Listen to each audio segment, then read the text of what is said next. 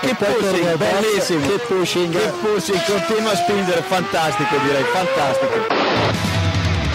Go to the finish line, keep pushing. Don't worry, I'm pushing like a hell. Fucking, fucking right of it. That was amazing, guys. Woo-hoo! Yes, yes, yes! I'm much quicker than Jimmy. Give me the full power then. Avanti, Fer. Avanti! All the time you have to leave a place.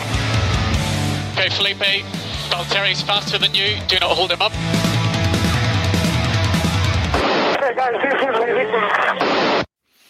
Hola a todos y bienvenidos al episodio 234 de Keep Pushing F1. En un capítulo especial hoy en el que vamos a comentar un poco la carrera de, Michael Schumacher, perdón, basándonos uh, un, poco en el documental que, que ha sacado eh, Netflix la semana pasada, que publicó Netflix la semana pasada, un poco sobre eso, la carrera del piloto de Fórmula 1, Michael Schumacher. Y para comentar todo esto, estamos hoy eh, algunos de los habituales, Héctor Gómez, Diego Otero, David Sánchez de Castro. Bienvenido, David Sánchez de Castro, que hacía tiempo ya que no te teníamos por aquí. Demasiado. Y como invitado especial eh, tenemos a David Pereira, arroba Pereira-FC en, en Twitter, eh, un amante de Michael Schumacher. Su imagen de, de Twitter es una, una foto de un Ferrari con Michael Schumacher. Así que buenas noches, David. Hola, buenas noches. Un placer estar aquí con vosotros y bueno, a, a ver qué tal va el podcast sobre Mijael Sumaja. Ahí está, bien pronunciado, sí señor. Eh, bueno, vamos a, comentar, como decimos, este, este documental, el documental de, Netflix que dura cerca de, de dos horas, que es un documental que no ha dejado a todo el mundo mm, satisfecho, Héctor. Vamos con una opinión general primero del, documental. ¿Qué, qué te ha parecido a ti? Se me ha quedado corto. Se me ha- bueno, no sé si corto es la palabra, sino que se me ha quedado muy en la superficie, ¿no? Como, mm, como que no han rascado mucho ni han investigado nada. Vemos la parte, no sé quién comentaba el otro día, eh, que se quedaba simplemente en lo que habían leído en la Wikipedia, ¿no? Se queda muy vacío. Sí, es un, documental, por cierto, dirigido eh, y escrito por tres eh, directores. Es un- una tríada de directores el que, ha llevado este documental adelante. Hans Bruno Camertons, Vanessa Knocker y Michael Wedge. Estos tres eh, han hecho un buen trabajo, David, pero se han quedado cortos. ¿Estás, eh, ¿Estás de acuerdo con eso? Bueno, David va a ser Sánchez de Castro y, Pereira va a ser Pereira, para no confundirnos hoy. Bueno, sí, un abrazo a todos los alemanes que te han escuchado la pronunciación. Eh, esto es así. Eh, bueno, sí, estoy muy en la línea de, de lo que ha dicho Héctor. Eh, más bien yo creo que a mí me ha dado la sensación de documental o reportaje un poco amplio de previa de carrera que han intentado estirar un poco más y al final se han quedado muy cortos. Y además, teniendo un trabajo de producción amplio como han, como han tenido, eh, se queda un poquito vacío. Eh, la gran virtud que tiene este documental y que es un documental que recomendamos, aunque vayamos a rajar fuerte de él, eh, es sobre todo que cuenta con, con las palabras de Corina, ¿no? que yo creo que es al final la, en muchos momentos a mí me parece la gran protagonista del, del documental, que se habla más casi de Corina que, o sea, de, de la historia de Schumacher, pero a través de los ojos de Corina, que creo que es lo que le da casi más valor al, al documental. Entonces el documental se titula Schumacher por ella, no, no, no por él. Que puede, que puede ser, puede ser. Bueno, Pereira, eh, aparte de que, de que eso, de que el documental nos parece que se queda corto y luego lo, lo comentaremos, lo que nos cuenta, mmm, no sé, ¿cómo lo ves? Lo cuenta bastante bien, a lo mejor un poco aséptico, no sé cómo lo ves tú.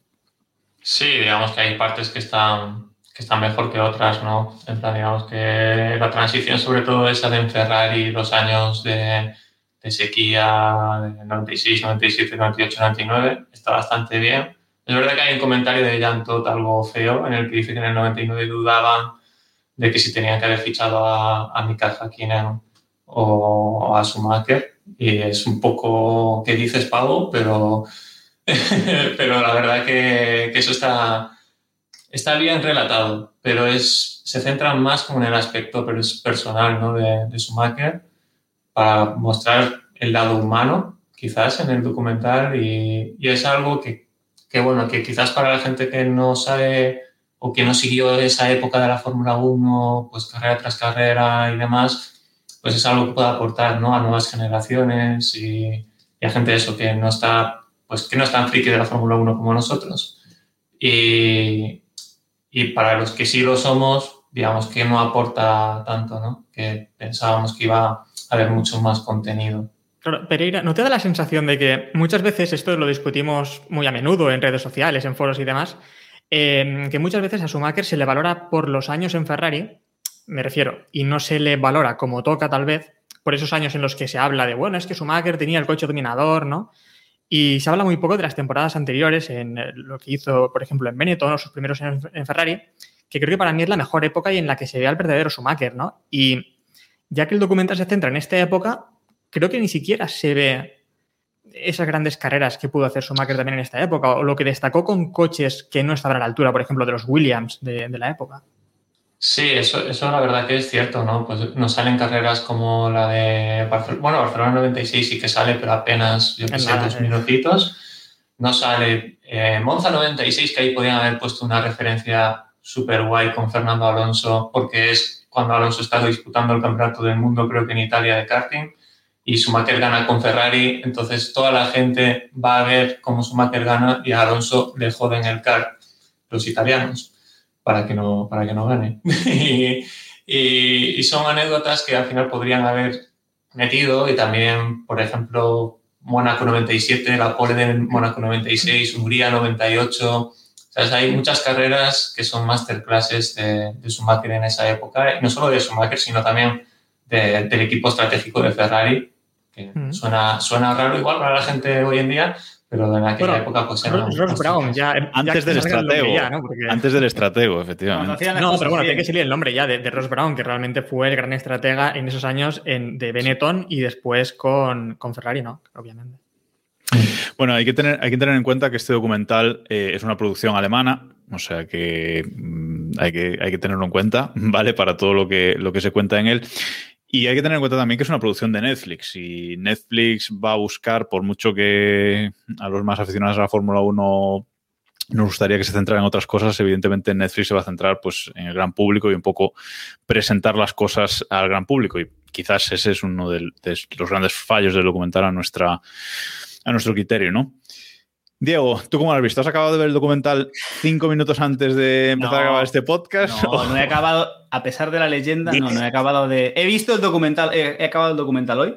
Bueno. Eh, tengo que decirlo, lo empecé ayer, pero me. No, lo empecé, sí, lo empecé ayer, pero me daba demasiado el sueño y decidí terminarlo hoy, porque bueno, regulero el documental cuando, en el mejor de los casos. Y yo creo que es bastante malo. Bastante malo porque creo que no acierta ni a darnos a los que realmente somos quemados de esto eh, eh, la, profundidad que nos interesa, pero creo que también falla en aportar información al gran público. Por ejemplo, una de las cosas que yo más he echado en falta, eh, intentando verlo desde el prisma del público general, es que no se menciona, se, se decía, alguien criticaba en Twitter en su momento que no se mencionaba a Fernando Alonso, no se menciona ningún rival de Schumacher se habla de Hakkinen de pasada bueno, y poco Hakkinen. menos que se le acusa de matar a Senna, pero salvo esos dos puntos, no se menciona y no se le da ningún tipo de contexto a los rivales ni a todo lo que está pasando en el campeonato y al final te da la sensación de que pasaron cosas, pero no sabes, es, no, no, tienes el...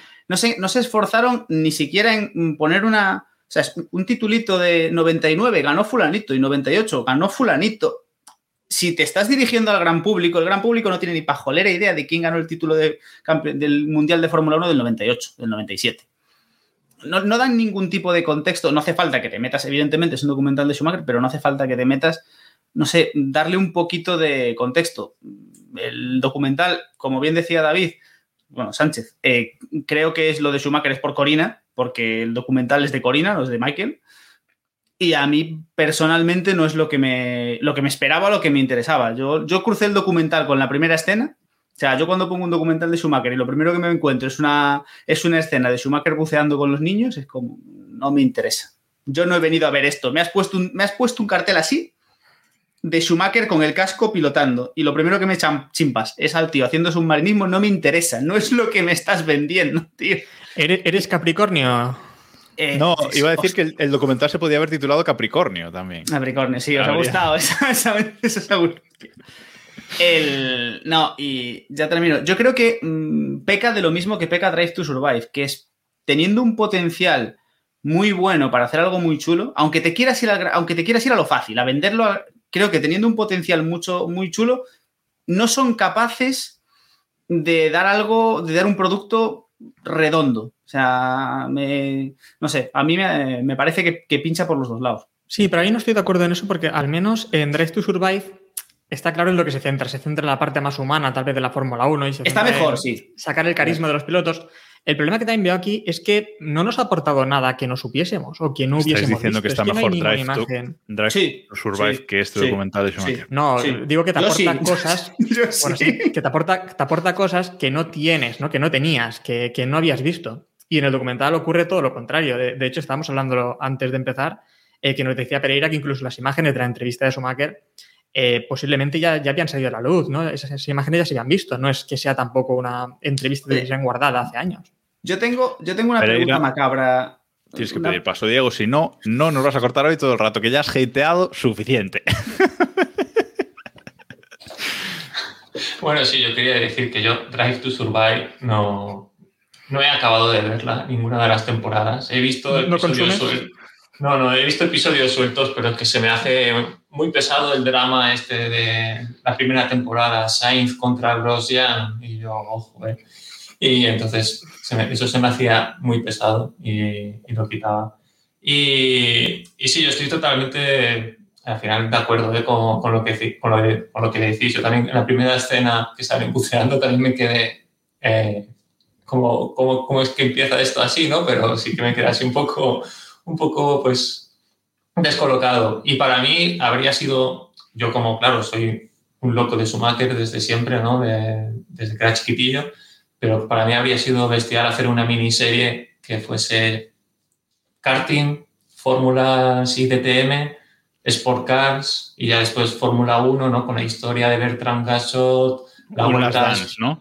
Claro, sí, sí, algo así, ¿no? Más, sí, algo así, ¿no? En plan, estaría también guay tener a Schumacher haciendo la entrevista ahí como Jordan, ¿no? Pero eso ya está más, más complicado. Sí, porque de la parte de, de la parte de, de los coches de competición antes de la Fórmula 1, de eso no hablan nada. O sea, simplemente hacen una referencia y, no hablan nada más cuando, cuando la, la parte de Jordan. David. Sí, eh, quería apuntalar un poco lo que, lo que comentaba Pereira y si queréis ya nos metemos en, en los comienzos del, del documental. Eh, el inicio está contado muy regular. O sea, la historia de cómo comienza Michael Schumacher en la, el primer gran premio, cómo, lo, cómo empieza en, en Jordan, es que eso es una película. Solamente ese, ese episodio, lo de entrar Gachot con el taxista que se tiene que perder, que era un personaje, ya Gachot per se, era un personaje muy bestia, muy potente, muy cinematográfico, si, si queremos, ¿no? Eh, está muy, muy contado, muy por encima. Eh, cómo Willy Weber al final eh, le deja, le presentan como una figura muy potente, pero luego no cuentan, o sea, no desarrollan bien cómo, cómo lo, lo, que influyó, ¿no? No tienes a, a, Eddie Jordan, que estoy convencido que Eddie Jordan, con lo que le gusta aparecer y con lo que le gusta rajar, no tienes a Eddie Jordan contando cómo fue esas negociaciones. Es que eso es lo que a mí me vuelve loco. Yo me esperaba, y además, ¿Y si, yo creo que y si te das todo... cuenta, si te das cuenta, porque nosotros lo sabemos, pero de la forma claro, que está claro. contado, parece que esa temporada, o sea, desde esa carrera de Bélgica, corre toda la temporada en Jordan. Tal y como está contado, ¿eh? Efectivamente, Parece que no es, está que no es hasta el año sí, sí. siguiente cuando pasa a Benetton y, y, evidentemente no es así. Es que por eso, o sea, está el, el, los inicios, por ejemplo, están muy mal contados y lo que decía Pereira, la tempo, las temporadas que pasan en, en Sportscar, más o menos equivalente a lo que ahora mismo sería el, el Mundial de Resistencia, no aparece Frenchen.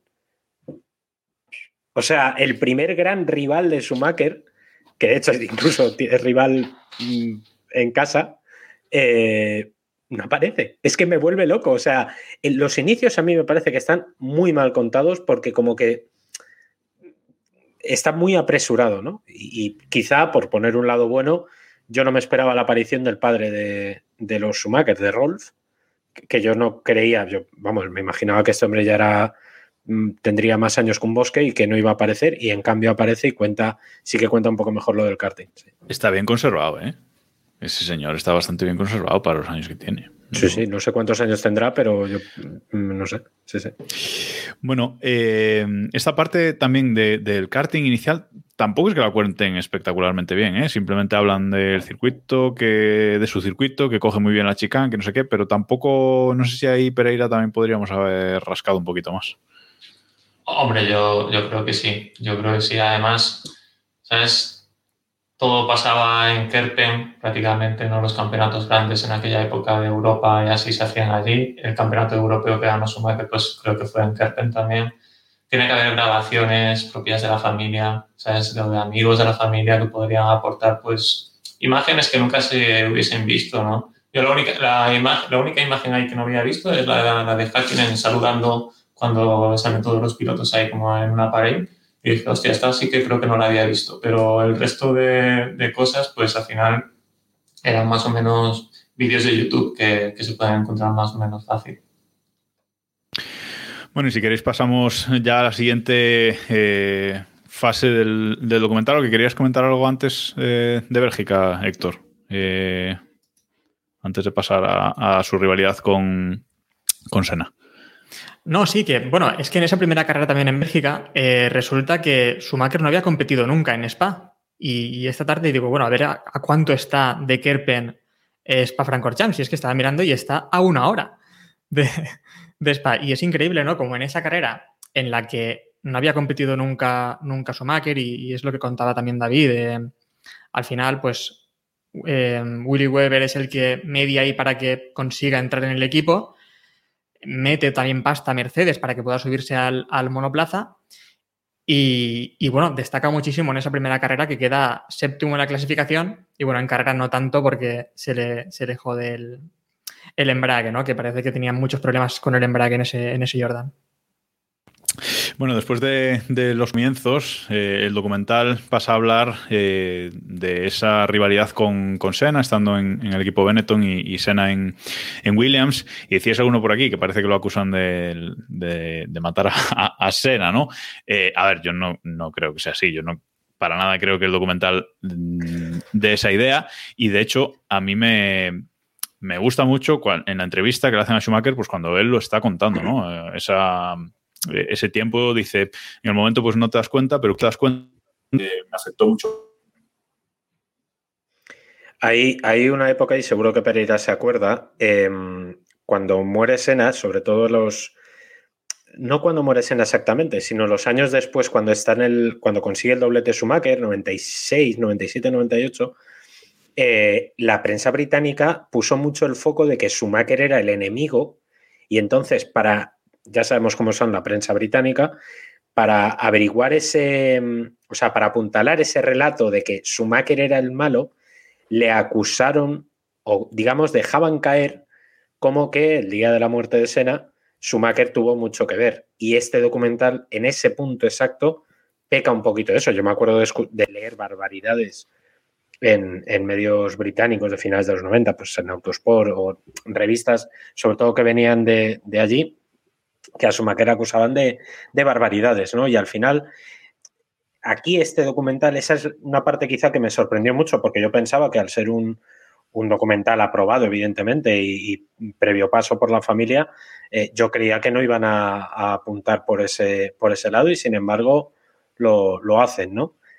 Pero eh, le da también la parte, digamos, el otro lado de la moneda, en el que sí se ve como, por ejemplo, Schumacher eh, se, digamos que se, no es que fuera fan de Sena en plan ídolo de, oh, le adoro, etcétera, pero que sí le tenía el suficiente respeto como para mirarle de cara a cara. Y eso sí que lo cuentan un poquito mejor.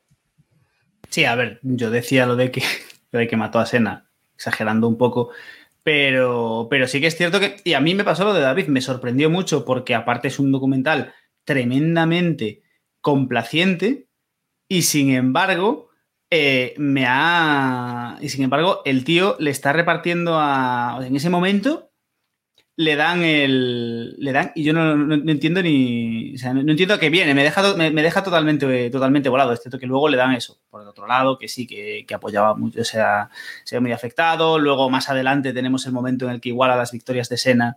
Y, y la cosa se pone. Y también se rompe a llorar en la rueda de prensa y demás. Pero a mí me sorprendió muchísimo por eso. Porque es, es un documental totalmente complaciente salvo en este punto. Y si queremos, lo que decía lo que, lo que comentaba Pereira después de, de Jan Todd diciendo que pensaron en Hakkinen, pero yo creo que eso es una anécdota sin más. Hay una frase en el, en el documental cuando está ahí discutiendo con, con Sena en la que dicen que, que el león viejo eh, siempre ahí, justamente cuando, cuando hablan de, de esta rivalidad, esta charla que tiene Schumacher con Sena, que estamos viendo ahora una imagen en, el directo de Twitch, por cierto, gracias a todos los que nos estáis viendo ahora mismo en, en directo, en que hablan de eso, ¿no? Del que el león viejo cuando ve al joven eh, acercarse, pues intenta mantener su, su territorio, ¿no? Creo que lo comenta, lo comenta Briatore, ¿no? Creo, ese comentario. Me suena que es Briatore el Sí. que dice lo del león. Sí, sí. Y la imagen esta que estáis poniendo ahora, la de Magnicurs, en plan, no, no es la misma que la que estaba puesta anteriormente, que la, la de- la antes es en un test de Hockenheim, en los test estos que se podían hacer entre temporada en aquella época, y era que Schumacher no se apartó cuando venía Senna en una vuelta rápida, y Senna, en plan, se puso gallito y acabaron casi a, a puñetazos en, en el box de, McLaren, creo que era. Y, y es, eh, ahí ya venían calentitos y en Magny-Cours, cuando Schumacher se va a largo en, en Adelaida, ¿no? Se llamaba la horquilla de Magny-Cours, pues se va allí largo y, y ya venían pues, pues calientes. Y sobre todo Senna, que también era más temperamental que, que Verstappen, pues pasaban estas cosas. Héctor. No, bueno, venía a comentar los incidentes que comentaba Pereira, pero bueno, comentar también que mm, ese, esa imagen que vemos de, de Sena en Magny Cours cuando va a buscar a Schumacher con ese aire paternalista y prepotente. Totalmente paternalista. Bueno, paternalista. Da mucha grimilla, da mucha grimilla. sí, me, me repugna bastante esa imagen, ¿no? Siempre, no- nunca me ha gustado esa Ya se imagen. veo de- el prosista. El Recordemos prosista. que Héctor, que Héctor es prosista, efectivamente. Bueno, pero no creo que haga, no creo que haga falta ser progresista para ver que, que la actitud de, de Senna Sí. delante de Schumacher es tratándole como un niño, cuando en realidad, pues, Sí, él había tenido, había hecho cosas peores en la pista. Bueno, en esta, en esta fase, pues eh, nos cuenta un poco eso, la- las victorias en el Mundial de Schumacher, sus dos primeros mundiales, en el 94 y en el, y en el 95, y de aquí pasamos a su salto a, a 1996 a eh, Ferrari. Se habla mucho, eh, habla mucho Weber, su representante, Weber con una B, su representante en aquella, en aquella época. Y, y bueno, ese, bueno antes, de, antes de pasar a Ferrari, su rivalidad con Damon Hill y su Eso gran. decir, digo, nos, nos perdón, perdón, perdón, un, perdón, un- perdón, un perdón. trozo importante. Perdón, su rivalidad con Damon Hill eh, tras la desaparición de Senna, efectivamente, eh, que también tela, ¿eh? Y aquí es con donde sale lo de Capricornio, ¿no? Que Schumacher nunca pide perdón, Pereira. Nunca. Y un, y un fan de Schumacher tampoco. David, ¿cómo te parece que tratan esta, esta parte de, la rivalidad con, con Damon Hill y ese incidente en el que claramente Schumacher golpea a Damon Hill? Es que tampoco había muchas dudas de lo que pasó ahí. Pero bueno, eh, a ver, al final, si decíamos que es un documental complaciente con, con Schumacher, también lo es con, con sus rivales, entre comillas, ¿no? Entonces, bueno, Gil, yo creo que por cómo está Schumacher tampoco quiere hacer mucha sangre, pero habría, había que leer lo que decía Gil en aquel entonces y lo que decía Gil hace 10 años.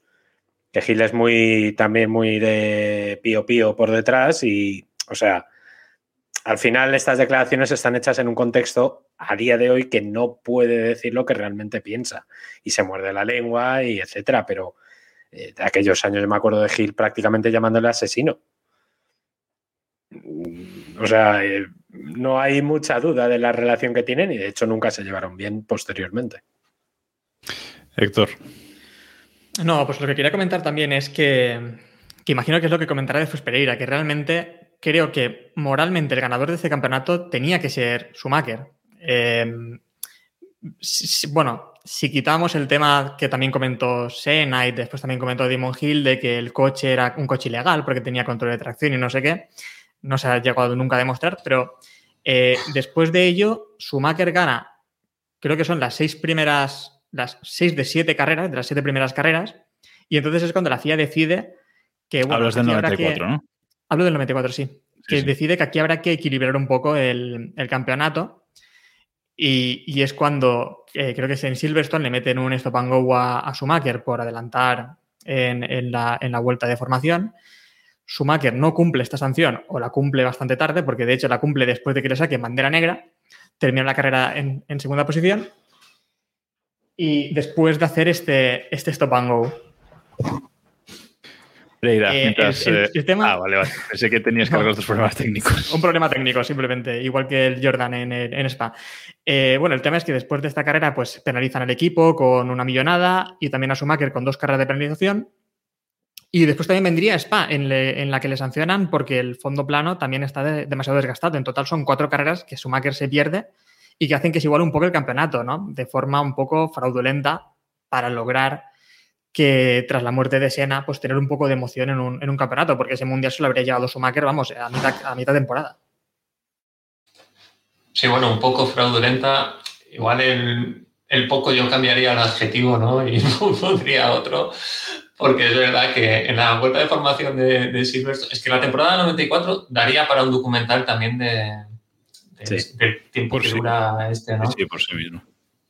Es que además es una, es una burrada de campeonato porque además se viene de, de años pues con Sena, con Pros, ¿no? Y hay un cambio generacional también y es súper bueno el campeonato. Cualquiera que lo pueda ver en Torrent encontrará las carreras y, lo disfrutará como, como un niño, aunque las carreras sean menos locas que ahora. Pero es eso, ¿sabes? Al final lo, en la vuelta de formación él adelanta creo que a Alesi y creo que en dos puestos por detrás está adelantando a Berger eh, también. Y solo sanciona a Schumacher, le pone la bandera negra, después las dos carreras, después en Spa que si el suelo se había desgastado un centímetro más de lo que tocaba y, le quitan pues, la, victoria, al final es, es todo un despropósito para mantener eso, eh, el, campeonato vivo con la presión de la prensa británica, sobre todo ahí rondando, que al final, pues la Fórmula 1 pues, siempre ha estado muy influenciada por, por, los británicos y en aquella época pues, yo creo que incluso más, dado que eran prácticamente los únicos que cubrían esto a tiempo completo. Y además que, que esto de, de, Bélgica luego lo descalifica dos, dos carreras, en Italia y en, y en eh, Portugal no corre. O sea que para darle más chicha todavía al, campeonato, ¿no? Bueno, ahora sí, si queréis, eh, vamos avanzando, si no, vamos a estar aquí tres horas. Eh, vamos con, la parte de, Ferrari, que empieza pues eh, con el drama, ¿no? El drama del, 96 y nos ponen esa, imagen o esa figura de el Schumacher mecánico, ¿no? De Schumacher trabajador, ese Schumacher que llega antes que nadie al circuito, que se va el último, se va con, con sus mecánicos algo que no, no es eh, mentira. Y aquí es cuando, en este punto del documental, eh, David, es cuando Corina empieza a tomar más protagonismo, porque, más protagonismo, porque hasta ese punto no había salido tanto. ¿eh? claro, porque Corina ahí es cuando ya tiene, creo que se casa nada más al poco, o se casan justo antes, entonces ahí es cuando Corina empieza a entrar ya en Ferrari. Al final, entrar en Ferrari, eso lo sabemos todos, lo hemos comentado sobre muchos pilotos es, no es entrar en un equipo, o sea, ficha al piloto, pero ficha al piloto, a la mujer, al primo, al... O sea, el entorno Ferrari es muy especial, ¿no? Y entonces Corina ahí es donde efectivamente empieza, empieza a cobrar un poco más de, más de protagonismo y quizá esta es una parte que nosotros conocíamos mucho de, de Schumacher, esa obsesión técnica que quizá otros pilotos hasta él no tuvo, poco lauda, un poco pros, si queremos, sobre todo al final de su, perdón, al principio de su carrera. Pero esa obsesión por, por ir afinando e ir ayudando a los mecánicos a que el coche estuviera al, nivel, eh, quizá hay un antes y un después de, de Schumacher, ¿no? Y luego hay muchos pilotos posteriores, Fernando Alonso, por ejemplo, que, que han copiado digamos, esa idea porque se dieron cuenta que era muy útil. Yo no sé hasta qué punto eh, esto está demasiado bien relatado, ¿no? Porque sí es evidente que en los años posteriores, sobre todo en los, a partir del 2000, en la época de, Gloria, Schumacher sí estaba muy, muy encima de, de sus mecánicos, pero yo no sé hasta qué punto al principio, porque prácticamente en el documental, según lo cuentan, parece que el que revoluciona el coche es Schumacher. Y hombre, eh, sí, evidentemente tuvo mucha importancia, pero ahí habría que hablar mucho de los técnicos, de cómo se cambiaron muchos, muchos ingenieros que venían de la época pasada, muchos venían heredados todavía de la época del Comendatore. Aquí ya es donde empiezan a llegar nuevos mecánicos, por ejemplo, y nuevos ingenieros, por ejemplo, Matías Binotto, que se le ve eh, muy jovencito en el documental, en una, en una, imagen de aquellos años. En fin, está, bueno, me lo da que... la sensación que un pelín relatado, aunque es verdad que está, es evidente que la importancia de esos años fue vital. A ver, lo que dice, lo que viene a decir el documental es que él cambia eh, la mentalidad del equipo. No es que se ponga él a cambiar el coche, ¿no? Pero que cambia la mentalidad del equipo de, sí, la mentalidad eso de sí. trabajo. Y eso creo que es, que es indudable, ¿no? Además, aquí en este punto es cuando nos ponen esa victoria en, en Barcelona, como si fuera, bueno, pues la gran, la gran victoria con un coche de mierda, perdón, eh, porque lo relatan así en el documental, cuando ya había hecho tres podios antes de, esa carrera con, ese Ferrari, ¿no? Pereira, ¿qué te parece esta parte? Bueno, a, mí he de decir que esa parte no, me parece tan mal. Es verdad que como lo relatan, ¿no? El cambio de cultura en Ferrari, que era un equipo que comía el bocadillo encima del, monoplaza, al cambio que hace Schumacher y todo el equipo técnico que lleva detrás, ¿no? Con el fichaje, pues, pues no me parece mal del todo. También salen algunas imágenes de los test que hacen prácticamente con la noche caída, que eso sí que, que pasaba. Hay, hay algunos vídeos en internet en los que se ven que están haciendo test en, en Paul en Fiorano, de noche, en plan, con, prácticamente con, con, las luces de los frenos alumbran los carteles de 200, 100, 50 para, para la curva. Y, y esa parte, pues no, no, no, la veo tan mal. Es verdad que también que es muy cortita para mi gusto, porque hay cosas, pues, sabes que si en las biografías, incluso en James Allen, creo que es el que está hablando principalmente en, en el documental, es el que escribió la biografía de, de Schumacher cuando estaba vivo y competía y hablaba, en ese libro habla de que Schumacher dormía en la casa de Enzo Ferrari para aprovechar las jornadas estas de testing. Y es verdad que eso estaría guay que lo mencionaran, que saliese alguna grabación por dentro de, de todo Maranello, ¿no? De, no solo de los trabajadores en Fiorano, sino también de cómo todo estaba involucrado en Ferrari en esa, en esa época. Y el coche del 96 era un desastre, era un desastre. Bueno, lo dice Irvine también. Y, y era un coche pues muy malo. Lo que pasa es que si en aquella época podías conseguir podios, también era porque había una fiabilidad dudosa en muchos equipos. Y, y, sobre todo la victoria del 96, sacándole un minuto al segundo y la manera de ganar, pues fue como, como no sé, el, el punto de inflexión ¿no? dentro de, del equipo Ferrari con, con Schumacher para que empezaran a confiar en él, supongo. Diego. No, yo creo que es quizás la parte mejor dentro de lo malo y de los problemas que evidentemente tiene, creo que es la, la, parte mejor tratada del documental. Al final transmite muy bien. A mí me da nostalgia, ¿no? Eh, no sé si a vosotros, pero a mí te da esa nostalgia de esa Fórmula 1 mucho más cuando sobraban los, el dinero y aquí y, y, y, si tenías un coche malo y tenías dinero podías pasarte la vida rodando en un circuito cuando, bueno, el sonido de esos coches, qué bonito. Pero me parece que es la forma, que es quizás la parte que está mejor tratada, donde se explica mejor e, ese lado un poco, si bien es cierto que en esta parte y la continuación hasta los títulos, yo decía que he hecho mucho en falta la presencia de los rivales, la parte del equipo creo que se transmite bastante bien. Evidentemente faltan muchísimas cosas, luego hablaremos de lo del accidente, que es para verlo, pero, el, pero creo que se transmite muy bien y que se transmite mucho ese, ese momento de esperanza cuando llega, que era como tienes que ir a Ferrari porque si lo consigues en Ferrari eso va a ser increíble, que luego vivimos esa segunda parte con Fernando que no salió tan, tan bonito como en el caso de Schumacher, y, y ves cómo llegó y la ilusión y demás, y cómo al, a lo largo del tiempo se va perdiendo y, ves que empieza a existir esa tensión y creo que está muy bien relatado y que miden muy bien para dentro de un documental complaciente que probablemente podría llegar aquí gente, o sea, podríamos tener testimonios bastante, un poquito más duros y más interesantes de esa época, que seguro que las tuvo que haber muy, muy gordas en Maranello, pero creo que está, seguramente, yo creo que es la parte más, más interesante del documental y que transmite un poco eso, el, una comparativa muy interesante entre el Schumacher, la persona y el Schumacher, el piloto. Eh, Héctor, ¿crees que transmiten bien esa rivalidad con Villeneuve y sus gafitas redondas? Estás muteado, ¿eh? Ya sabemos que estás hablando, pero no te escuchamos. Es Iván que no le permite hablar de Villeneuve. ha hecho un Eloy. Ha hecho un Eloy. Eh, no, que digo que, creo que sí, igual que la de Damon Hill, aunque tal vez habría sacado más cosas.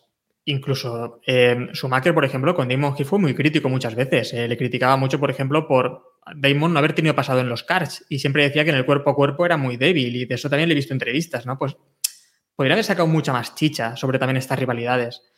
Pero a mí también me falta, eh, en estos años en Ferrari, eh, pues el tema este de que él, en gran parte, Schumacher o su equipo construyen esa nueva Ferrari, ¿no? Y creo que no, eso no se ve tanto. Por ejemplo, nombres como Rory Byrne, eh, Ross Brown, obviamente todos ellos llegan a Ferrari junto con Schumacher y empiezan a construir ese equipo. Pereira lo decía, el coche del 96 era, y Schumacher siempre lo ha dicho, era un desastre. sí que ha comentado alguna vez que en agua se podía llevar ese coche y era más o menos manejable. Ahí tenemos la victoria en, en Momelo, por ejemplo, en el 96, que su primera victoria en Ferrari, que fue espectacular, ¿no? Pero ese coche empiezan a construirlo a partir ya del, 97, que es donde ya empezamos a ver que, hay madera para ganar un, campeonato. Bueno, y otra, otra cosa que nos cuentan en, esta parte, pues vemos la rivalidad con Villeneuve, eh, la rivalidad con, con.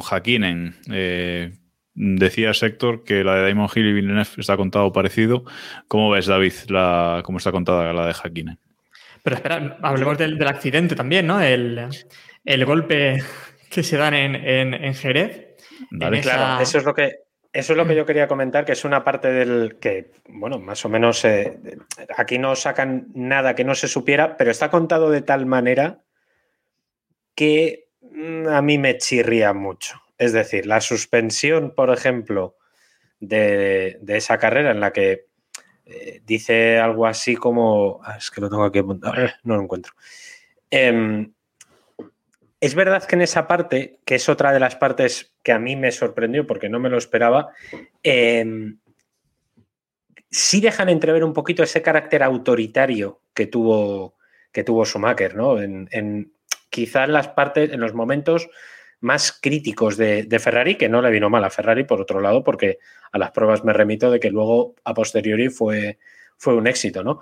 Pero eh, la manera en la que cuentan cómo Schumacher al final se acaba arrepintiendo del golpe con Villeneuve y acaba admitiendo que se equivoca, mm, vamos a ver, Schumacher... Acaba admitiendo que se equivoca. Otra cosa, otra cosa es que se arrepienta. Bueno, de boca, sí, sí, pero por eso, o sea, que durante mucho tiempo y muchos años después, Schumacher seguía diciendo que aquello le habían robado, etcétera, etcétera, etcétera.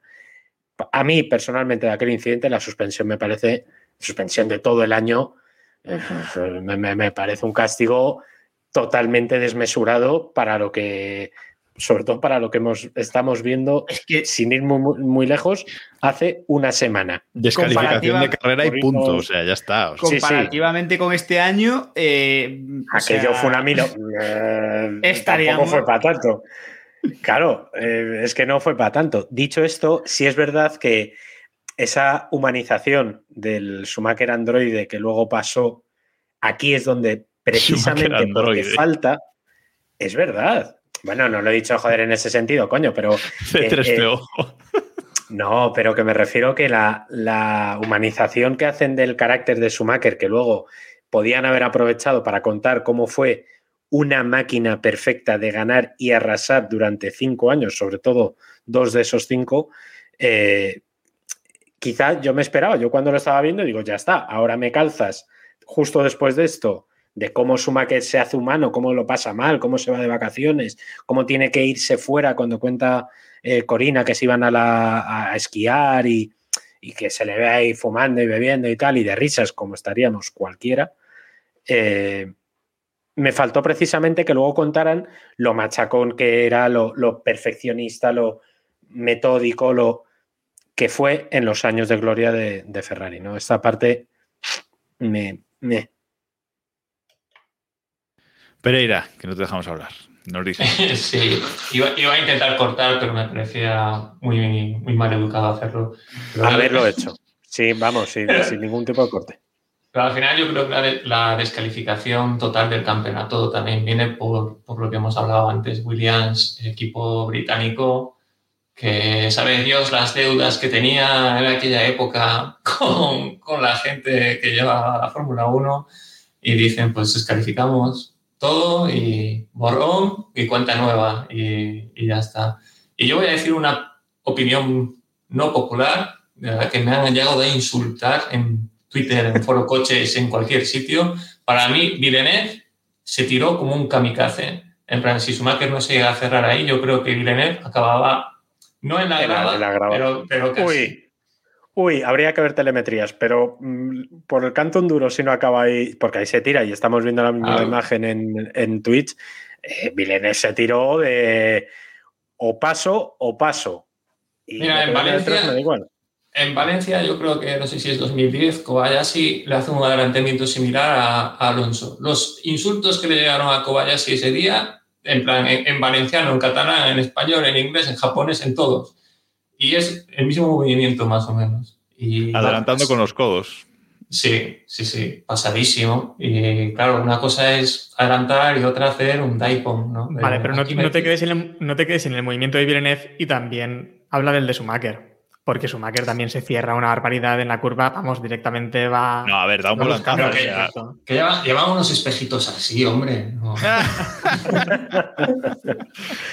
no pero, no, pero en, en los foros de Autosport, en aquella época, se hablaba de que, bueno, yo no sé la veracidad que puede llegar a tener estos, estos datos, pero se decía que las últimas vueltas estas, que ya Schumacher iba mal, que había un problema de temperatura en los radiadores de los pontones y que el coche estaba perdiendo rendimiento y que era posible que el coche no llegara a acabar. Entonces yo creo que también, si eso es verdad, pues Schumacher dijo, mira, no puede ser que en la última carrera un punto por delante, no sé qué, pues pues lo hago aquí la cerdada y, y a funcionar. Y si entra, entra, sí, sí. Sí, sí.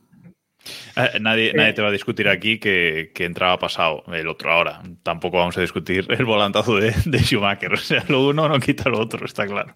Héctor, ¿ibas a decir algo? No, nos comenta, por ejemplo, eh, Jero de, de GPK, nos comenta un comentario interesante sobre el coche del 96 que dice que es un claro ejemplo de coche muy ineficiente aerodinámicamente, que suelen ser muy aceptables en agua porque se pueden usar eh, más alas sin temor a perder rendimiento, ¿no?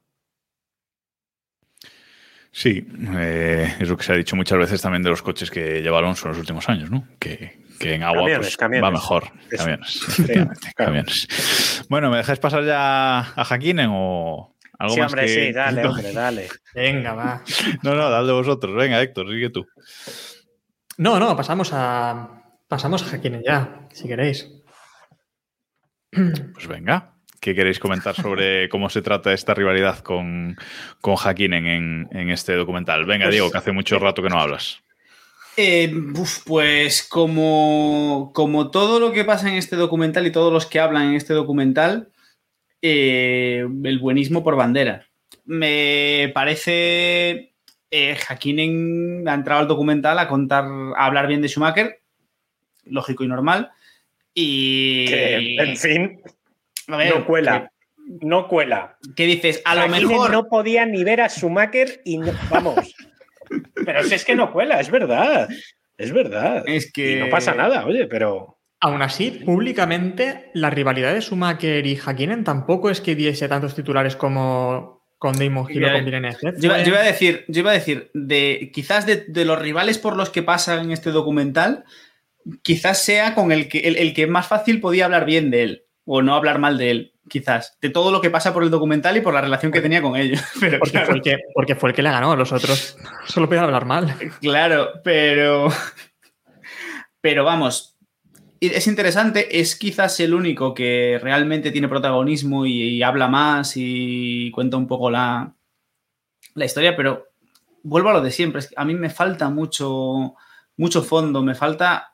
Sabemos, es decir, si tú ves el documental, tienes la sensación, primero, que Hakkinen y Schumacher eran los mejores amigos y se iban de cañas al terminar las carreras. Lo que pasa es que luego en el circuito. Lo, lo, que pasa es que luego en el circuito tenían piques. Y es que no sé, me falta un poquito de. Es que es demasiado complaciente con, con todo. Pereira, ¿estás de acuerdo? A ver, sí, sí.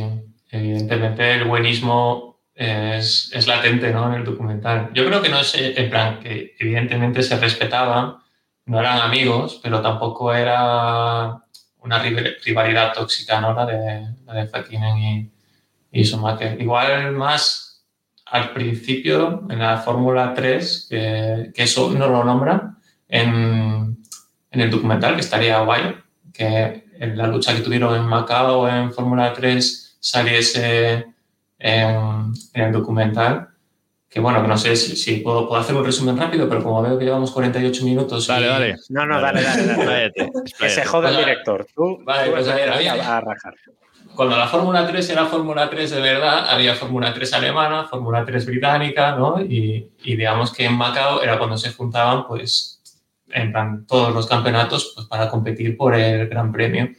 Ya antes de eso, pues Hakkinen había decidido correr la última prueba de la Fórmula 3 alemana en Hockenheim para ver cómo, cómo iba contra, contra los Fórmula 3 alemanes y la diferencia de rendimiento entre los británicos y los alemanes era bestial. Los británicos estaban muy por encima, sobre todo en velocidad punta. Entonces en Macao, eh, si no recuerdo mal, Hakkinen hace la pole, pero Schumacher hace una buena salida, se pone primero, entonces Schumacher sabe que en las retas lo va, lo va a fulminar y digamos que hace un movimiento a última hora en la recta para que Hakkinen no lo pase, Hakkinen no es capaz de anticiparse a cambiar de, de dirección, se tocan, en la, esto es la última vuelta, se tocan, eh, Hakkinen acaba en el muro y Schumacher gana Macao sin, sin el alerón trasero. Y, y eso pues es Schumacher con la corona de laurel que se ponían antes celebrando la victoria en el Gran Premio de Macao y Hakkinen tirando los guantes y dando patadas al guardarraíl y es algo que habría dado también juego ponerlo en el, en el documental, porque es una de las grandes batallas que ha habido en, en Macao en, en, todos sus grandes premios desde, desde que fue Sena hasta, hasta que Sofía Flers casi se mata. Yo eso sí que lo he hecho mucho en el, en el documental, estas estas cosas cuando hablan de rivalidades con, con, otros pilotos, un poco de retrotraerse y venirse atrás. Por ejemplo, esta historia de la Fórmula 3, eh, algo de karts, algo así. O sea, sí que lo, lo he hecho mucho más en falta en, en este documental. No tiran mucho de, de, background, ¿no? Van un poco, como decíamos antes, Wikipedia, pim, pim, pim, pim, pim, en orden eh, y nada más. Si no, no eh, sacan un poco de, de lo que hay detrás, ¿no, Héctor? Sí, no, que estaba recordando con lo que también estamos hablando de de Hakkinen que decía que él intentaba no picar a Schumacher tampoco en, en, prensa o no en declaraciones públicas porque comentaba que Schumacher era como un león, ¿no? Y que si le picabas iba a despertar y iba a ser peor, iba a ser más competitivo. Entonces él prefería tenerle calmadito y, y que no, no agitarle, ¿no? como Michael Jordan. Esto es un recurso que Netflix está usando a lo mejor demasiado, ¿no? En las danzas. Haciendo... Largo, sí. Sí. Eso... Eh, bueno, pues eh, Hakkinen gana el Mundial del, del 98 y en el 99, cuando lucha con, con, Schumacher por ese Mundial, además Ferrari parece que, que había sacado un buen coche ese año, Irving eh, el segundo, eh, gana Ferrari creo el campeonato de, gana el campeonato de, de constructores Ferrari. Eh, bueno, pero Schumacher tiene un uh, accidente, tiene un accidente en Silverstone, se fractura eh, una pierna y se pierde toda la temporada hasta las últimas dos eh, carreras. David. Que, que, eso no se ve en el documental, por cierto. Es lo que venía a decir. Eh, ¿Por qué? ¿Por qué? ¿Y por qué no se cita a Mika Salo? Vengo a reivindicar la figura de Mika Salo. ¿Por qué no se.? O sea, es que me parece acojonante. No nombres a Mika Salo, que la última vez que nombramos a Mika Salo. Es que. Plano. Pero, que, pero ¿cómo no puedes decir quién le sustituyó, tío?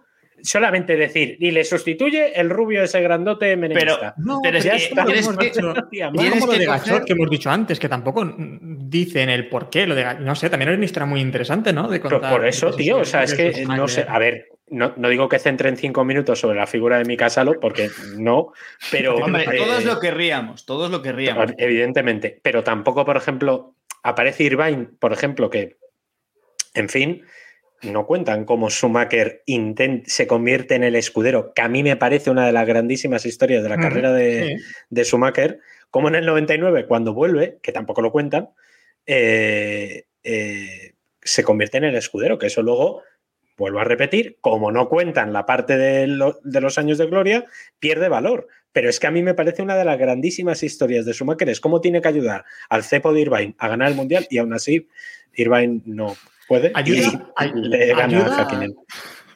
¿Lo ayuda realmente? Ayuda realmente, se deja pasar. Se deja pasar. En, Se- en Hace lo que en- tiene que hacer. en Sepam eh, vuelve, vuelve Schumacher, en Sepam, no sé cuántas carreras quedan para el final, igual dos o tres. Dos, dos, dos. Y- Vuelven Sepan y Japón.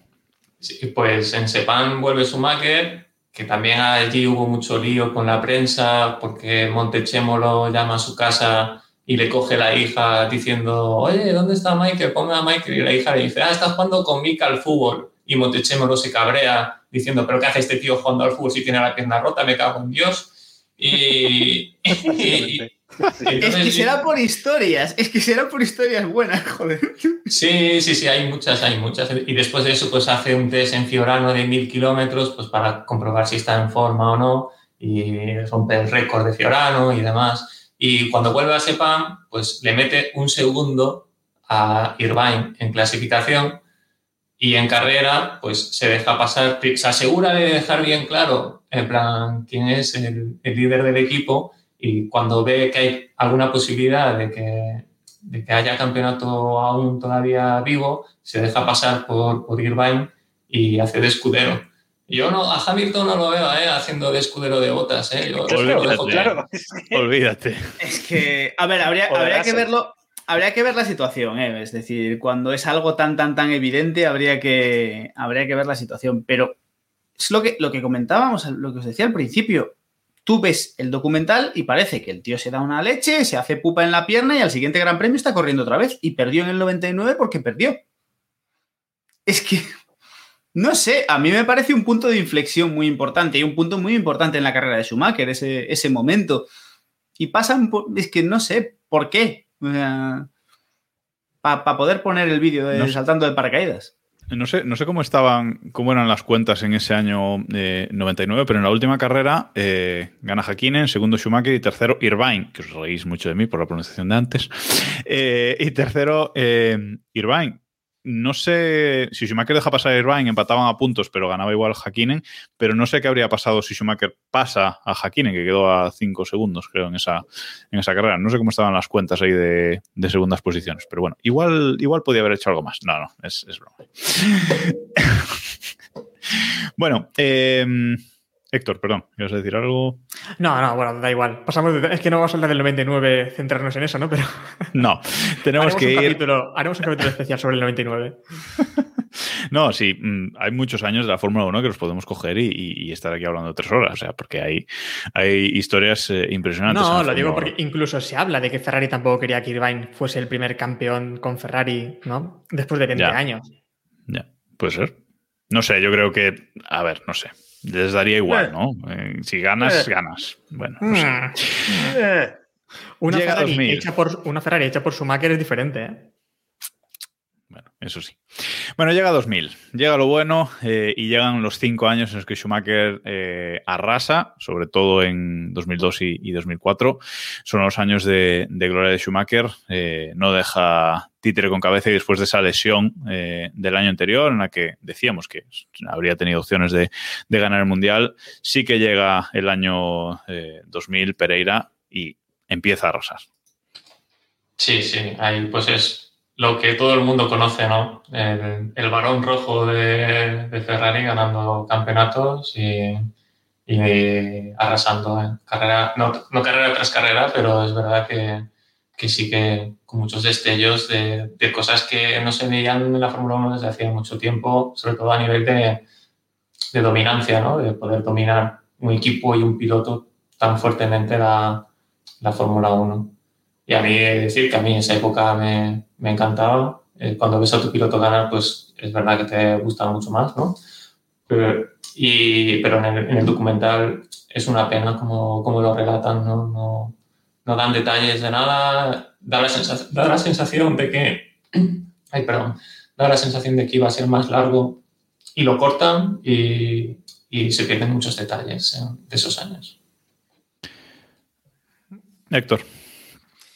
Eh, no, sí, estoy de acuerdo con lo que decía Pereira. Lo que sí que es verdad es que al menos creo que es la única parte del documental que me emociona algo. Su primer título con, con Ferrari, esta carrera, esta carrera en, en Suzuka, por ejemplo, que sale también muy poco, pero bueno, la carrera fue una gran carrera de, de Schumacher y creo que él incluso ha dicho alguna vez que es su mejor recuerdo en la Fórmula 1 o su mejor carrera. Eh, gracias también a una estrategia de, de Ross Brown consiguen adelantar a, a Hakkinen y ganan ese, ese título en, en Suzuka. Con menos de dos segundos de, con menos de dos segundos de ventaja sobre, sobre Hakkinen. O sea que Y- ahí y- también.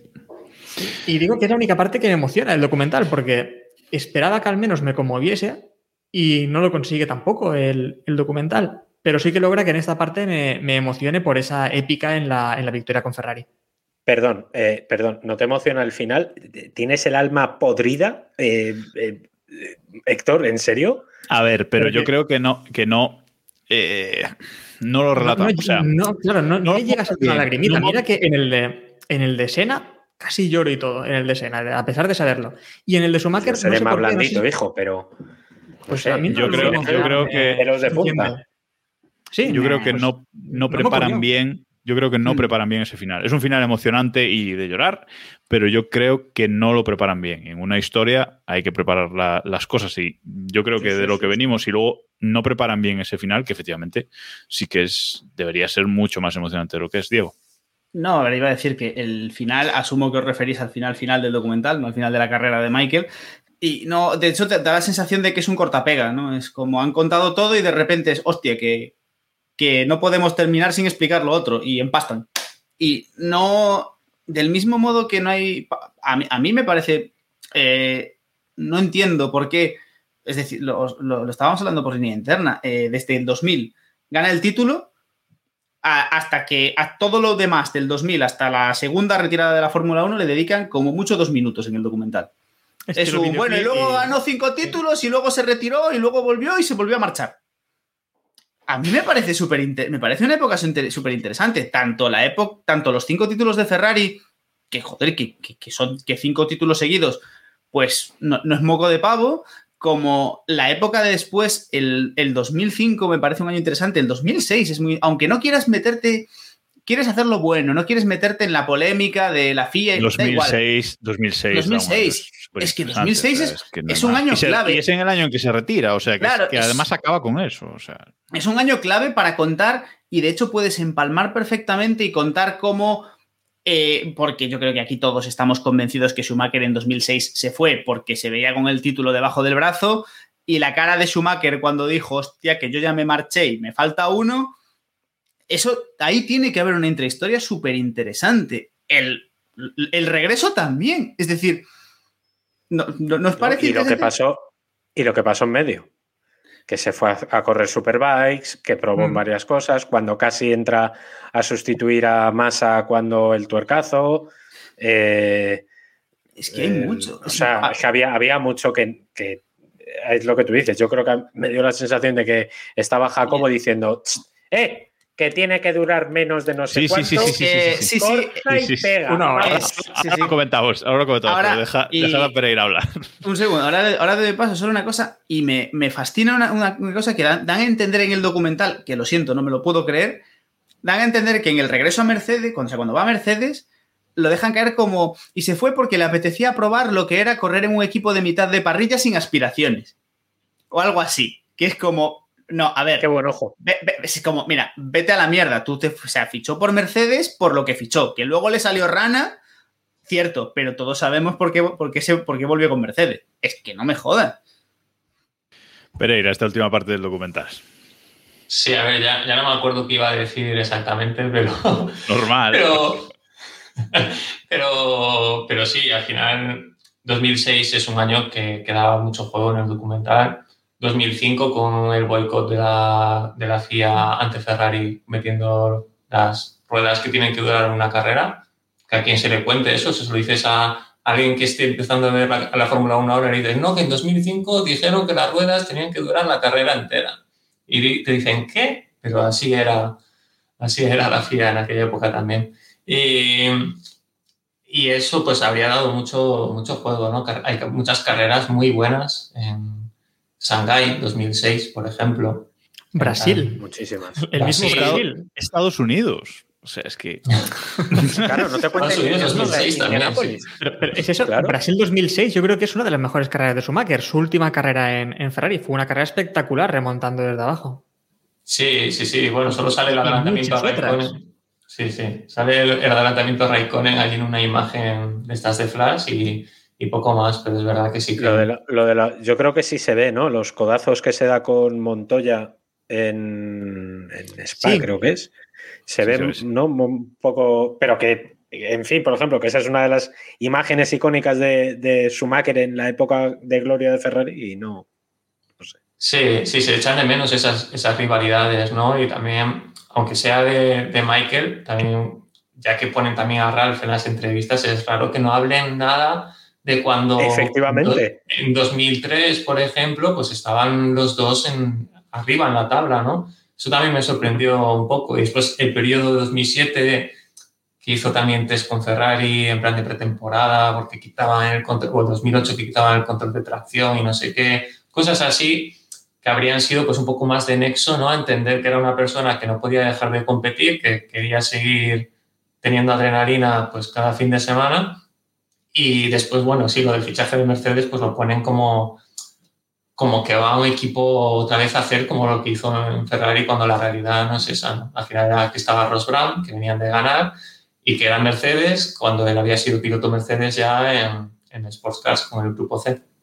Y que era un piloto alemán corriendo para un equipo alemán. Y Exacto, eso, pues sí, a sí. nivel de marketing era estaba- Valentino en Ducati, estaba- ¿sabes? O sea, Estaba como loco por la música, por volver, porque le salió mal la vuelta con Massa, porque no le dejaron, porque se había dado la galleta con las motos eh, 15 días antes o 10 días antes, una cosa así. En fin, mm, que no cuentan de aquella manera. Sí, No, y además.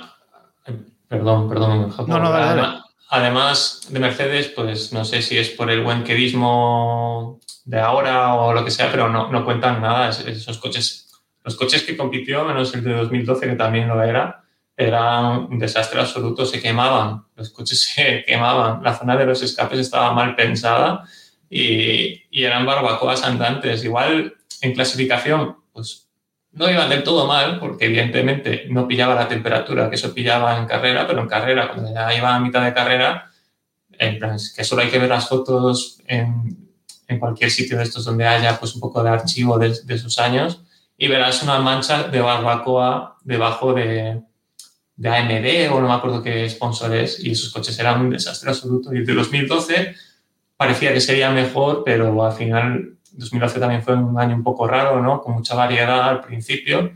Y la pole de, de Schumacher en Mónaco, por una, que no fue pole, por una sanción que, bueno, que vamos a dejarlo ahí, Sí. que, Silvia que Silvia Bellot se la puso en, en Montmeló. Sí, sí.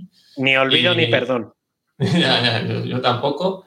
Y, y, y al final, pues esos años pues tienen cosas, ¿no? Que Canadá 2011 también, que es una carrera que, joder, que con aquel coche haber estado segundo hasta casi el final, cuando ya Weber y Baton lo adelantan y después Baton adelanta a Vettel en la última, en la última vuelta, pues son cosillas que podían haber puesto, ¿no? De que no era el Schumacher de su momento más óptimo de la carrera, pero todavía tenía destellos de calidad y que Rosberg nunca ha sido un piloto en plan pues del montón, ¿no? Rosberg al final es un piloto que desde karting ha ganado en, en GP2 ha ganado, ha ganado en muchísimos sitios, en la Fórmula BMW creo, en Fórmula 3 ha estado arriba, entonces es, es algo también a, a reseñar, ¿no? Pues el cambio de generacional y todo ese tipo de cosas que no, que no mencionan y que habría estado muy guay, pero claro, al final es, es otro target de audiencia, creo yo. Yo, creo que lo comentó. Hmm.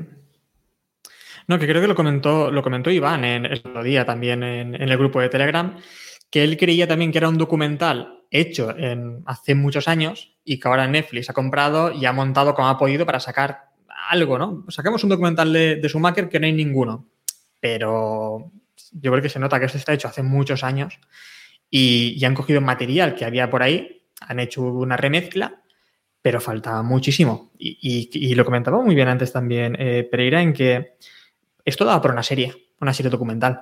Al menos de cinco o seis capítulos y muy interesante. Si no para una serie, y si no, para, y si no quieres hacer una serie, eh, haz dos partes. Eh, lo que has contado en ese tiempo hasta el año 2000, pues cuentas otro tanto hasta el final y no te queda todo lo bien que te podía quedar, pero por lo menos te queda mucho más apañado que lo que han hecho con. a, nivel mundial, a nivel mundial, ¿no será más interesante un documental de cinco capítulos de Schumacher que la vida de Alonso, por ejemplo, que, la estamos viendo en Amazon? Y mm, al final es su, día a día, ¿no? Mientras que un documental sobre los años de, de Schumacher o los años de, otros muchos pilotos, ¿eh? Yo creo que tiene mucho interés para que Netflix ponga pasta, algo más de pasta. Tampoco que esté muy caro, ¿eh? Que, este tipo de documentales muy buenos los hemos visto durante muchos años. He visto documentales de, de Fangio y de otros pilotos hechos con mejor calidad que esto que ha sacado Netflix. Diego. No, a ver, que iba a decir que el, yo creo que por un lado ahí la clave es la familia, es decir, este documental está claro que está muy cortado y muy medido por lo que ha querido enseñar la familia y cómo lo ha querido vender. Y luego yo, mm, yo es que tengo la sensación, yo veo el documental y tengo la sensación de estar viendo un documental póstumo. Es decir, me da la sensación, eh, eh, en serio, me da la sensación de que está como muy montado para, para haberlo estrenado en otro momento. Eh, es decir, de hecho, en, la, en, el documental, salvo en un momento concreto eh, de, una, de, una, frase de Corina, el, el, todo el mundo habla en pasado todo el tiempo. Es de, no sé, me, a mí me, me, dejó muy descolocado y me dio esa sensación, me dio sensación de que tenían esto aquí montado y lo estrenaron cuando no debían. ¿Crees, ¿Crees que alguien en un despacho dijo, bueno, ya que no se muere, sacado igual? No, ni cotiza. Ni cotiza. Es lo clarísimo. es que. Y de hecho, eh, eso explicaría también por qué el final está tan mal montado. Porque a lo mejor el final que tenían pensado no era ese. Yo quería ahondar un poco en lo que decía eh, Diego ahora del tema de la familia. Eh, si os fijáis en los créditos finales de, cuando acaba, además es en lo último, citan la fundación, la de Keep, eh, Fighting, no es casual. O sea, todas las imágenes y creo que incluso parte de los beneficios que obtiene el, documental van a la fundación. Entonces, por ejemplo, otra cosa que no se cuenta en el documental, incomprensiblemente, pero en fin. Eh, lo que decíais de, que esto daba para una serie, hace muy poco me ha acabado de, de John DeLorean el, fundador, que por cierto os lo recomiendo, que es un serión documental chulísimo sobre el fundador y creador del mítico DeLorean DMC-12, de Regreso al Futuro, vaya. Y eh, es un ejemplo de cómo hacer bien una biografía de un personaje que tiene una historia tremenda, incluso con drogas, y por cierto aparece la Fórmula 1 en ese documental, y no os cuento más, en el momento de las drogas, además. Eh, y está muy bien montado y está muy bien hecho. Cuentan, incluso a veces se alargan demasiado, pero te lo cuentan bien. O sea, no te da la sensación de que se quedan cosas, ¿no? En el caso de Schumacher, probablemente hubieran. Eh, hubiera molado mucho que lo hubieran hecho así.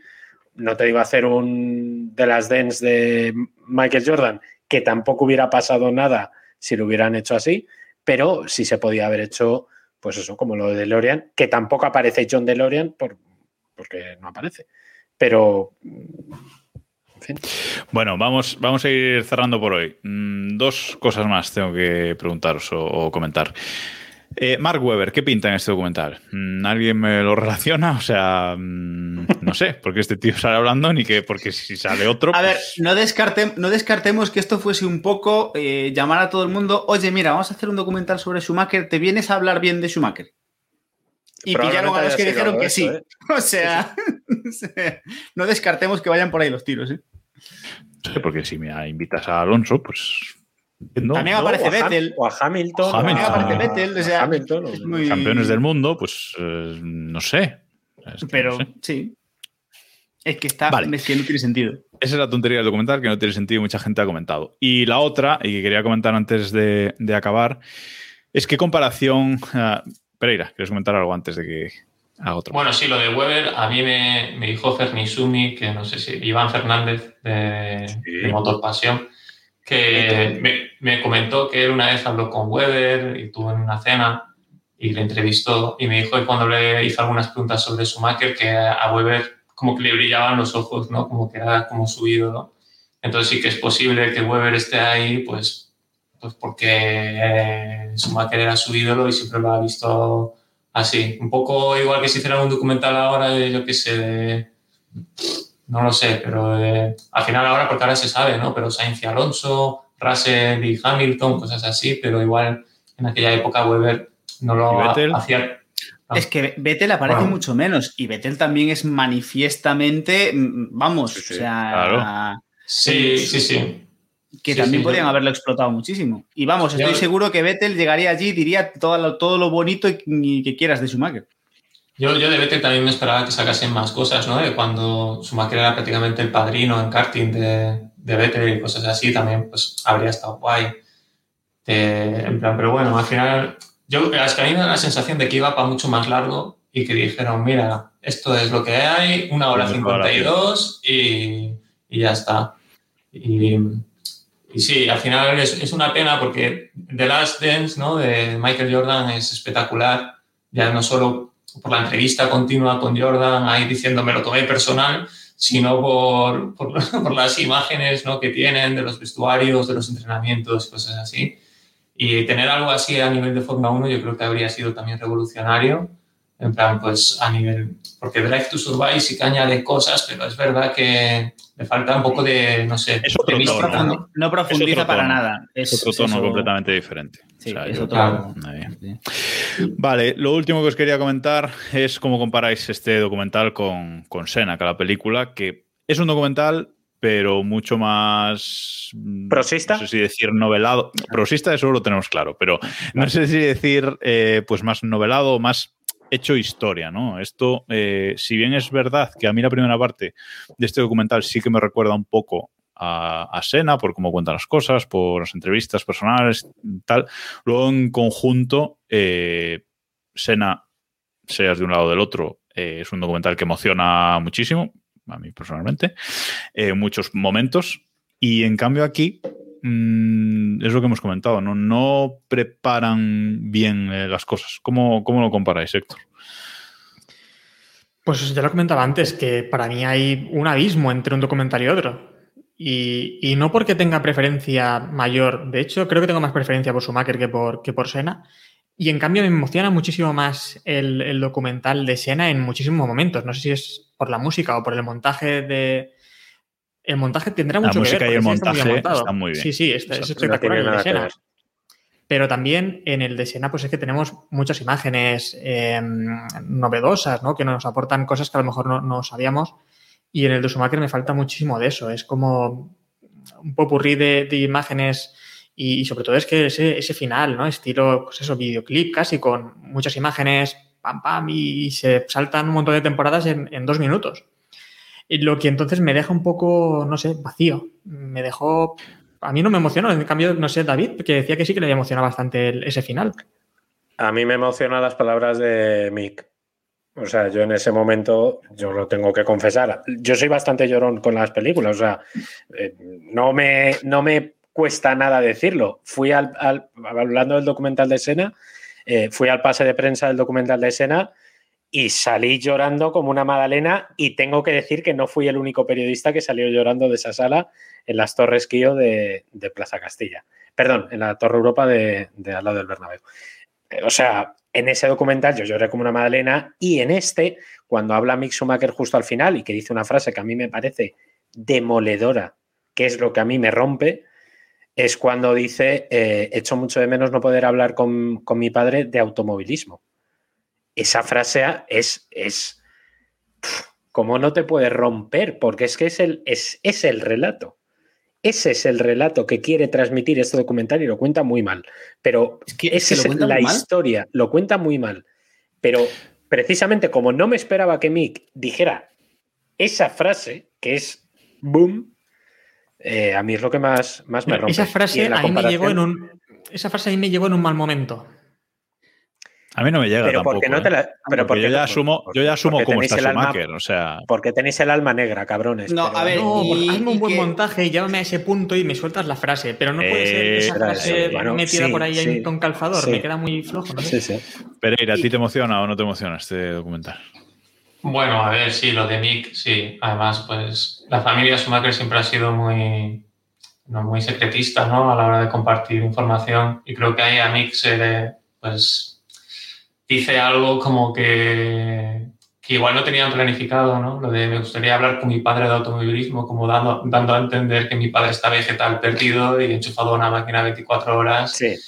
Y, y claro, es algo que evidentemente se sabe, porque cuando te caes de cabeza contra una roca haciendo esquí, pues es probable, pero, pero que nunca han llegado a comunicar, mucha prensa pues alemana y británica haciendo mierda de que si habla, habla en alemán pero en inglés no, que si Jan Todt ve las carreras con él, que si Felipe Massa dice que está bien y cosas así. Y no sé, ahí o, es- o ha cobrado el seguro que tenía o no está bien, ¿sabes? En plan, para que sea tan secretismo, porque al final no. no ahí se deja entrever que está, que está vegetal perdido. Y eso es Un una punto. pena. Sobre, sobre ese punto. secretismo, incluso eh, Willy Weber también lo criticaba, de decir que no le dejan ver a Schumacher, ¿no? Como si. Pero eh, es un secretismo en el que incluso el que ha sido su amigo y manager durante muchísimos años, incluso él, creo que aún no ha visto a Schumacher. Sí, pero es que Diego. esa es otra historia porque se mete Diego, el Diego. Doberman. Perdón. Bueno, dale, dale, Diego. Diego. No, tira, tira, tira, David, luego cuento yo. Yo Termina. quería apuntar solamente la aparición de Sabine Kemp, que es la actual representante de, de Michael y de, bueno, de Michael, lo que, en fin, eh, y de Mick, que aparece solamente para marcar territorio. Es lo único. Para Mea, esta es, ¿sabes? Mea levanta la patita, Mea dice, eh, que soy yo la representante. Y ya está, no aporta nada al documental, pero, en fin. Es que mm, yo, mm, a ver, uno de los problemas del momento este es que tú, David, si no me falla la memoria, eh, habías visto al menos un trozo del documental en pase de prensa o por lo, o por lo menos lo viste cuando salió. El, y lo, o sea, el documental, no, yo no sé si el propio día del documental, incluso antes, ya había titulares con las frases de, Corín, de Corina y las frases de Mick. Es decir, tú abrías cualquier tipo de prensa deportiva relacionada con el motor o sin relación con el motor y lo primero que te encontrabas era las palabras de tal que dejan claro que Schumacher no... y ya no te lo no es lo mismo que si tú te lo ves de buenas a primeras y te lo encuentras, que a lo mejor te impacta un poco más, aún así está demasiado mal contado como para que como para que realmente te entre te entre tan dentro. Y ya luego yo a título personal no entiendo, no alcanzo a entender si realmente me parece totalmente respetable el cómo están llevando la situación de Michael, ¿para qué entras? Porque, es decir, podrían haber hecho el, el mismo documental y haber cortado con, la, con, con lo de Mercedes. Y ya está. Porque no entiendo por qué entran, a- por qué entran ahí para no, para no, para básicamente revolver mierda y dejarlo Bueno, igual. porque también, porque también es marketing. Eh, lo que tú dices, eso ha salido en todos los lados, el documental de Schumacher y es marketing. Al final, bueno, pues así, es que no hay más. El trabajo de David el día que salió el documental, dos horas las perdió viendo el documental. O sea, y, y cobró igual, ¿eh? Cuidado. Ese día lo Sí, cobró igual que... lo y cacahuetes muerto, de los sí, buenos, ¿eh? Cacahuetes de Sí, los sí, que no sí, estaban sí, ni sí. caducados ni nada. Sí, sí. Bueno, chicos, lo vamos a cerrar aquí. Vamos a, a acabar aquí con este especial sobre, sobre este documental de, de Schumacher. Muchas gracias, Pereira, por estar con nosotros. No sé si te hemos dejado hablar suficiente o no, pero bueno, te invitaremos otra vez si hoy no, no has podido hablar suficiente.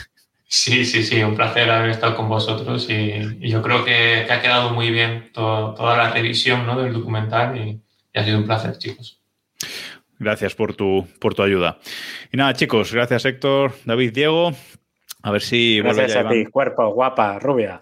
a ver si vuelve ya Iván de vacaciones y, y- y Samu, bueno, pues se vuelven a alinear los planetas y se pasa por aquí. Gracias a todos los, los que nos habéis visto en directo en Twitch y ya sabéis que en todos lados somos eh, arroba Keep Pushing F1 en Twitch, en YouTube, en Twitter y sobre todo en el grupo de Telegram t.me barra Keep Pushing F1, donde ahí comentamos un poquito todo, eh, las carreras y damos los, los principales avisos, como estas retransmisiones, y os vamos contando detalles previos. Gracias también a los que nos escucháis en el podcast y nada más. Nos vemos y nos escuchamos la semana que viene. Adiós.